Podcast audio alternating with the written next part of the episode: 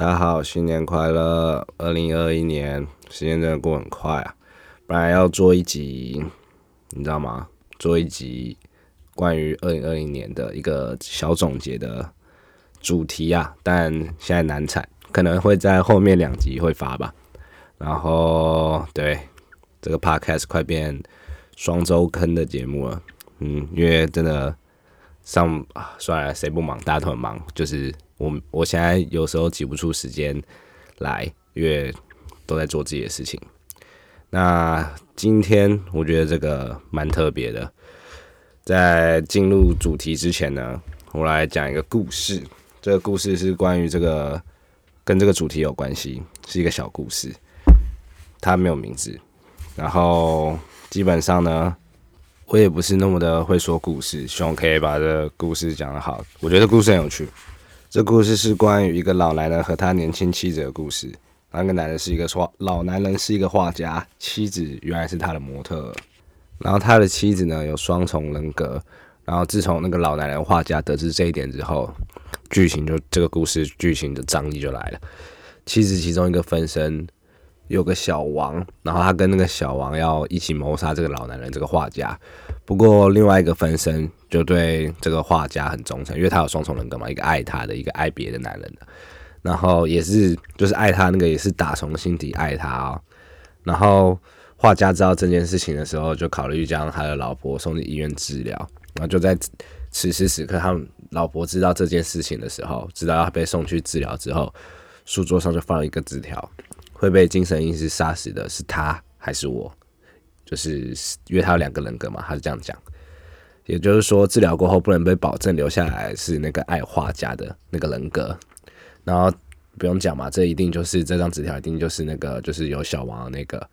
人格放的。然后苦闷的画家每个晚上都会梦见自己被杀害的情景，然后就是拥有天使人口的妻子对他展露微笑，然后到。卧室的窗户旁边，然后把那个窗户打开，然后就会有，然后就有一个男人从外面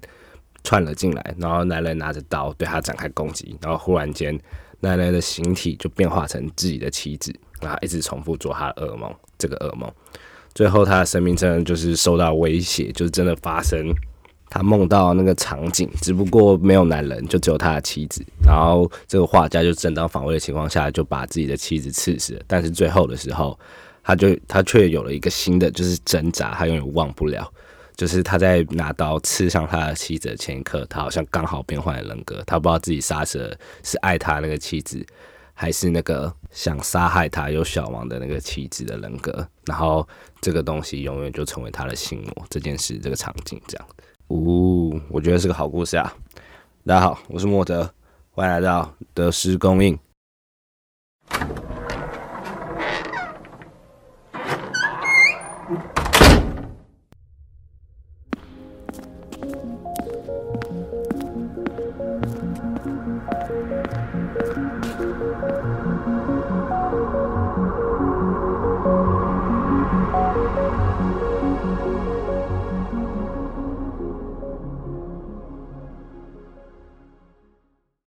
其实会去看这部作品的原因，是因为有一天，就是我突然想起，就是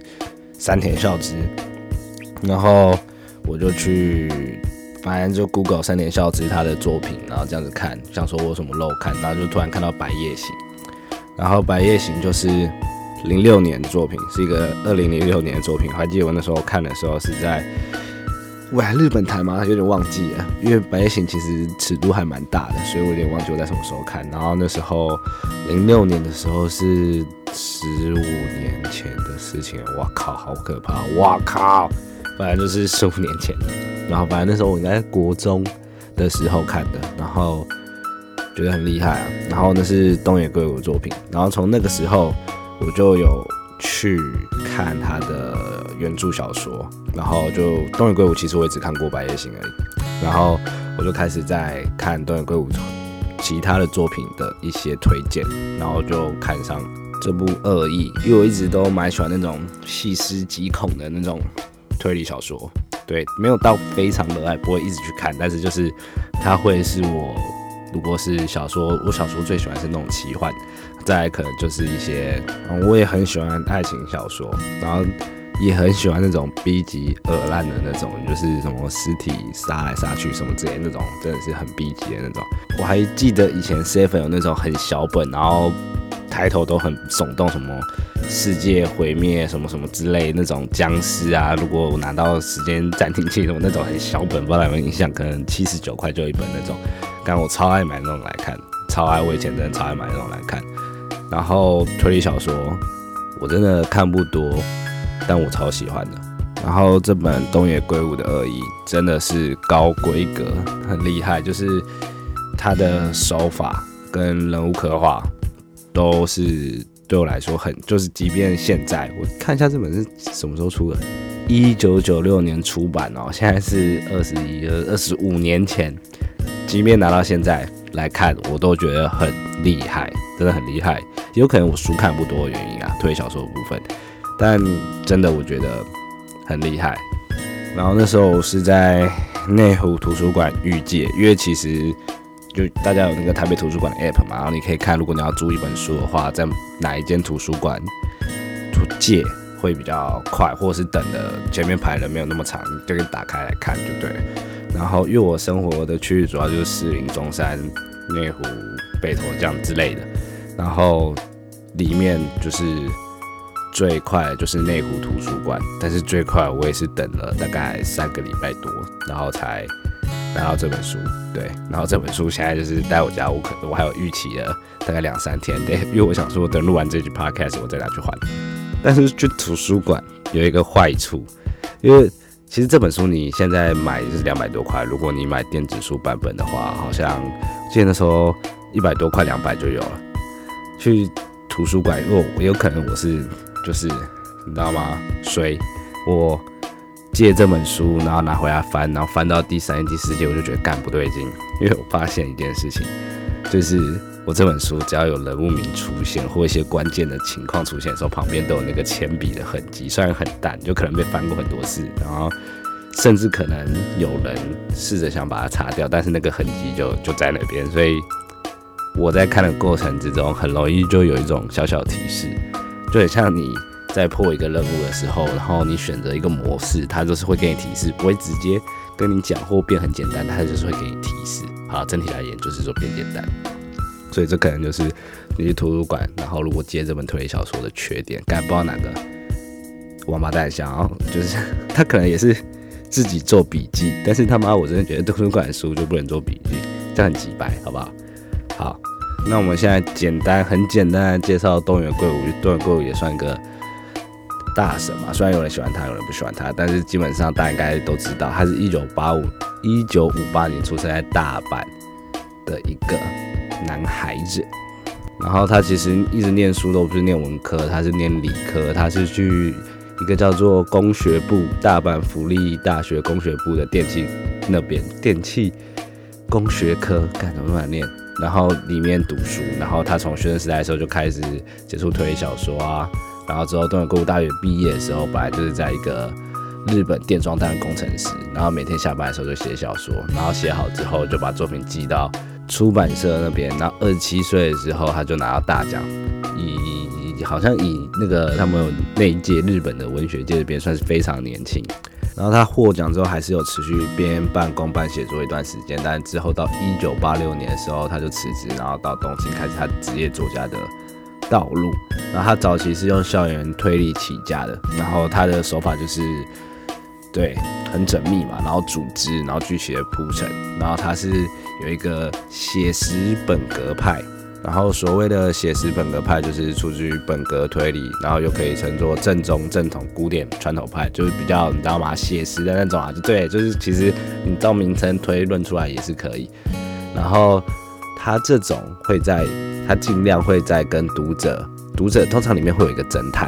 然后你会跟这个侦探站在同一个平面上，然后拥有相同数量的线索，然后就可以跟里面的角色一同的去。做一个推理，然后解谜的动作，然后就会非常有趣，很像在玩游戏。然后他等于是向读者挑战嘛，然后告诉读者说，你到这边可能已经有足够解开谜题的线索，然后看你能不能一样解开，用想象力。对，这其实我觉得玩海龟汤搞不好会有那种就是帮助。然后所以这个流派推，就是很注重公平跟理性的逻辑推算，然后这就是本格推理的一个，就是对我刚刚讲了，写实本格派，对，这就是所谓的写实本格派。那前面讲了那么多，我们现在来讲剧情的大纲介绍，然后这边不会有暴雷啊，这边目前还不会有暴雷。那我可能就会讲，会有点像念稿，希望不会啊，因为如果是用我，我有试着用我自己，如果要做这部作品的大纲介绍讲什么，我都很容易自己讲暴雷的点，所以我打算就是把就是书封后面的那个介绍简短的把它念出来，然后用我自己的话，当然不会那么知识。我可以来先讲讲它的大副标是什么样的深仇大恨，非得置作家于死地不可。事件的背后隐隐流传的是人性的黑暗面，还是居心干这这种练叵测的恶？干 没错，是居心叵测。对，然后好来啊，大纲大纲大纲，耶！人气作家日冈邦彦在移居加拿以以及以及以以以及移居加拿大的前夕，在家中被杀了。命案的现场发现是。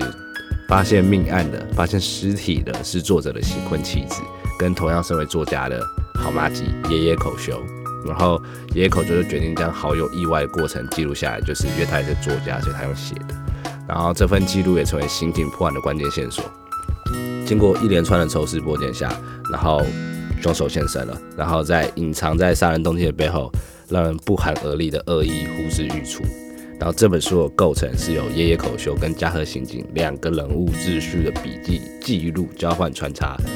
然后让这起杀人事件的诡谲样貌这样浮现起来。这边这边他有提到，就是我觉得这看这本书很屌的是，这你就是看两个笔记本，两个人的笔记本，两个里面角色的笔记本，然后干这个很屌，这后面讲。然后爷爷口是儿童文学的作家，然后他本来是国中老师，爷爷口就是。提醒一下，野口就是那个死掉作家的朋友，他也是个作家。然后本来是国文老师，然后是因为那个死掉作家的推荐，所以他就变成一个儿童文学作家，然后也辞去他的老师的职位。然后，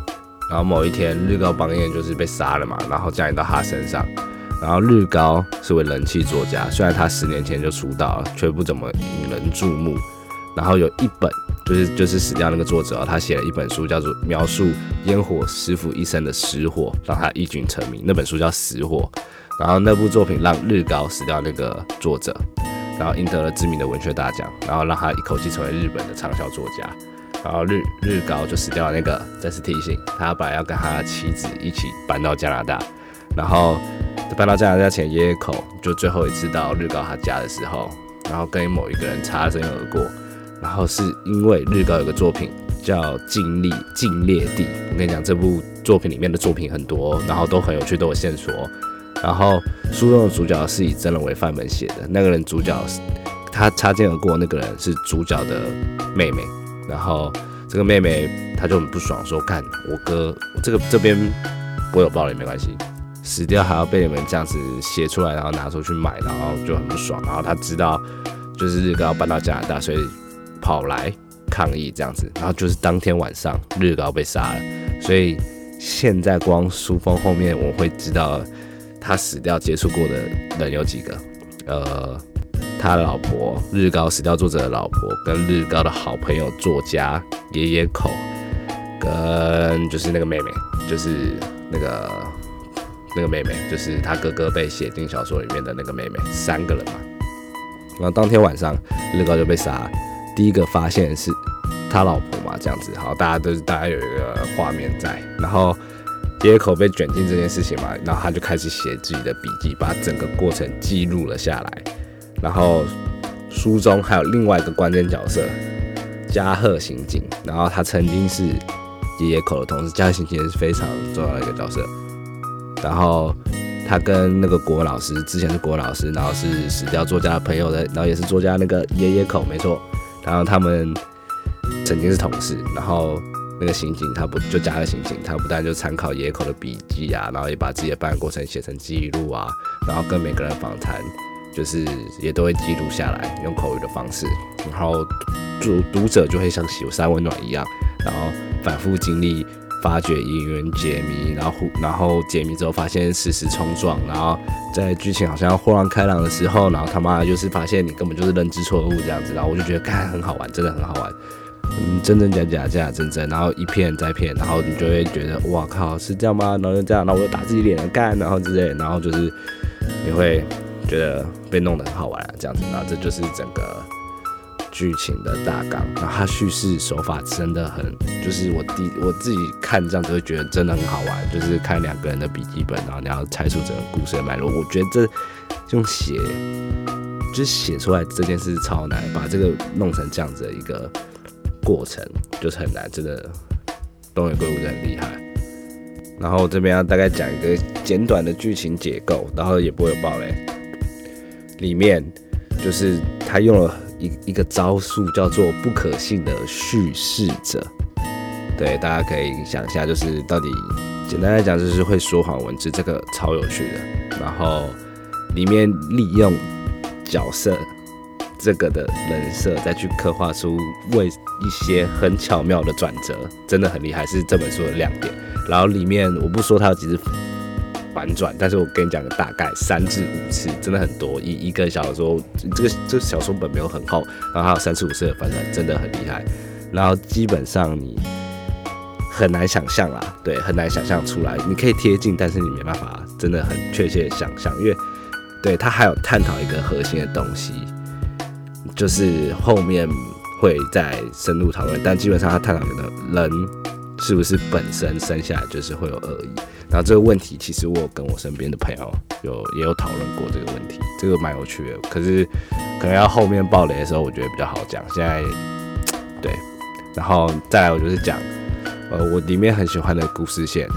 就是嘉禾公园刚刚讲那个刑警，他整整体的故事线，他也是我里面最喜欢的角色。然后基本上这个角色好像会穿出穿梭在东野圭吾很多小说里面。我光想象就他形容就是一个很帅的刑警啊。对，那基本上讲到这边，接下来就是会有剧情啊，就是暴雷，暴雷警告在这边。噔噔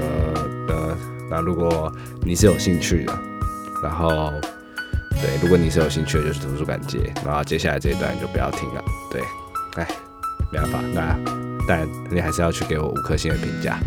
好，那接下来要去要爆雷了。那其实爆雷的部分我也不会讲很多啊，顶多再多讲个五分钟。对，好，那我现在讲我最喜爱的场景。后面有一段他会跟你讲，就大概倒数第二篇的时候，他会跟你开始讲说，就是死者爷爷口修跟啊看。死者是极高，抱歉，死者极高跟杀害他的人，杀害他的人爷爷口修。那其实到前面三分之一他就已经跟你讲凶手是爷爷口修，只是他的动机会不断的反转。然后他爷爷口修做了一个假的动机，然后大家都揣信，然后直到最后三分之二他开始去访谈小时候，因为他们从小就是网伴，然后他们附近的人观察什么邻居啊、学校同学啊。然后，甚至是之前拜访他们讲说，他们一起写那本失火的那个访谈的烟火师傅的角度去讲说，他就是那个人讲什么，他把它记录下来，然后让一篇一篇一篇一篇，然后这样给你看。然后，然后你你 A 军跟 B 军，假设假设他去访谈五个人好了，呃，他去访谈 A B C D，他去访谈四个人好了，你 A 跟 B 讲的是同一件事情，同一个角度，比如说他们观察到的。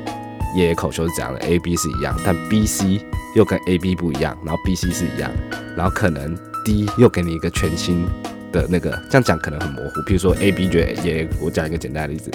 ，A、B 觉得爷爷口不可能去杀人，B、C 觉得爷爷口一定他妈会去杀人，他就是这种人。然后 D 又跟你讲说，爷爷口这个人他有可能会去做这件事，或者是是因为他被欺负或什么这有有一个原因，但我在我看来他。没有被欺负，所以他不肯去做这件事情。他会给你这样的线索，很模糊，对不对？干，超好玩的，真的，真的，真的超好玩。然后你要不断的去抽丝剥茧，然后他也会跟你讲说，哦，这个人他的人是这样。譬如说 A 是一个混混，但你可能要相信他的话。然后可能是 D 是一个老人，D 是一个老人。然后即便他可能很真诚，但他可能记忆模糊了。那你要怎么去判断这些事情是好来坏？这真的非常有趣。好，那接下来就是我第二个也很喜欢的片段，就是他最后揭露出，就是他们前面有讲到嘛，不是有一个他们写的人，然后是他们死掉的好朋友嘛，然后他们把它拿出来卖之类的那个小说。那我一直会说他们就是因为他其实利用那个著作去做了很多那个铺陈，那基本上他们那些作品都是呃爷爷口秀跟。日高邦彦那个死掉的作者一起共同经历的故事，所以才会一直说他们。然后他们还有另外一个人，然后就是一个都会霸凌人，小时候都会霸凌人家的人，然后他去强暴一个他很喜欢的女孩子。然后爷爷口修是个共犯，对他是个共犯。这一段的描述我不讲太细啊，这一段的描述他简单，可能三四行字，他没有描现那个强暴场景什么之类的，三四行字，可是你会觉得真的。很糟糕，就是非常糟糕。这是一个你你会我，因为我自己本身就是在我看鬼片或惊悚片真的紧张的时候，会有那种肩肩膀耸起来，然后有那种惊的感觉。那我在看这个就是两三次，我就自然而然我肩膀要耸起来，因为我是拿着书嘛，然后但我肩膀有感受到，然后我就是之后后面再看呃可能两三页，我才提醒自己哦肩膀放松，这样子就是很棒，就是很厉害啊。那个刻画跟，因为他角色心境描写好，你会带入进去，然后你你会觉得说，啊，就是这很真实，然后就在你这周边发生，然后更有可能，如果你在同样的立场，你会干同样的事情这样子。那基本上这部作品到最后，他就探讨，就是因为他还有后面还有利用刑警那边借出一个故事，有时候人就本身就是有恶意，他就是他用那个故事引导出。你为什么要霸凌人家？哦，因为我就看他不爽啊，我就只是没有原因，我讲不出来，我就是他妈看他不爽这样子。这个这个恶意去举出爷爷口对于他后，因为他其实这是中间铺陈，会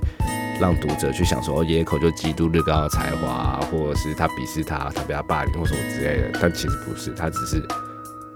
他就只是很，因为因为日高其实到后面是爷爷口的恩人，他帮他什么之类，但就是。野口就只是看到不爽，就真的真的你会觉得看很瞎。我看这一部上只是杀人犯的动机，只是看到不爽，可他就是要探讨这个问题，就是这大家小时候读过“人性本善”，你是相信人性本善孟子，还是人性本恶的荀子？就是性善性恶嘛。但是孟子也有讲过，就是就是他觉得人会，比如说去杀人或做出些坏事，都是因为你后天的生长环境或什么之类。我小时候比较相信这一点，因为我想说干。嗯，不会有人生下来就是会想去伤害别人，都是一些累积出来才会改变嘛。就是这是这是一个观点，就像我那时候想说，把一个不同的基因的人，然后摆在另外一个人说的记忆跟生长环境一样之后，他会变成那个人，就是意识。这要探讨太多东西，这就只是一个意识而已的东西。但我发现不是，因为另外一个原因是因为我最近不是最近，我一直都有在听那个。暗黑森林还有出款，就一些真实犯罪，然后听到一些真的很扯的，就推荐大家去听，真的很扯，我就觉得那个东西不是影响，有些东西是基因，他就是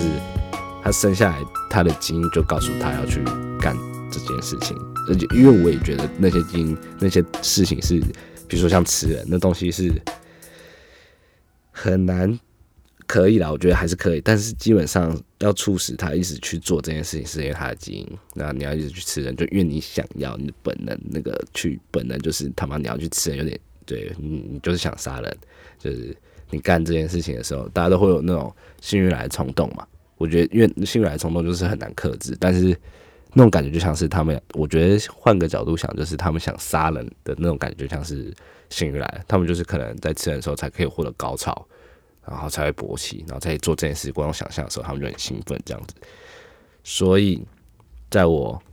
现在目前的人生观啦，人生观里面，它就像是一个太极一样，就是这是共存的。有些人就是在本善里面必定存在本恶嘛，在本恶里面必定存在本善，这很干话，这就是一个很逃避 讨论出做出结论的东西。但我觉得这就是我的结论，它就是共存的东西。那差不多要进入尾声，下个结论，结论什么？就是人要相信自己的价值啊！我觉得这很这个很重要。为什么会带到这边呢？就是我其实因为里面其实有很多是在我看来，我在我看来他塑造这个，他想要讨论出是野口说，他就只是看到不爽，然后去杀人而已。但在他一直在中间，我自己看到我得到东西啊，因为每个人看的东西得到的东西不一样。他是在中间是有一直累积，他没有相信自己，不坚信自己，所以他也是他找不到自己的价值，所以他看到一个有价值的人，他就想要让他跟自己一样，所以他就把他杀害。然后里面还有提到一个非常关键的东西，就是在结尾的最后一面里面有提到，因为其实爷爷口修他们家里是一个有钱人，我靠，我很后面才带到这个好。他他们家里是个有钱人，然后但是家道中落，所以搬到一个比较贫穷的地方。然后那个地方，他也去那个地方上学。他觉得跟大家都不是，因为他其实他觉得自己就是比较高等，为什么要跟他们结婚？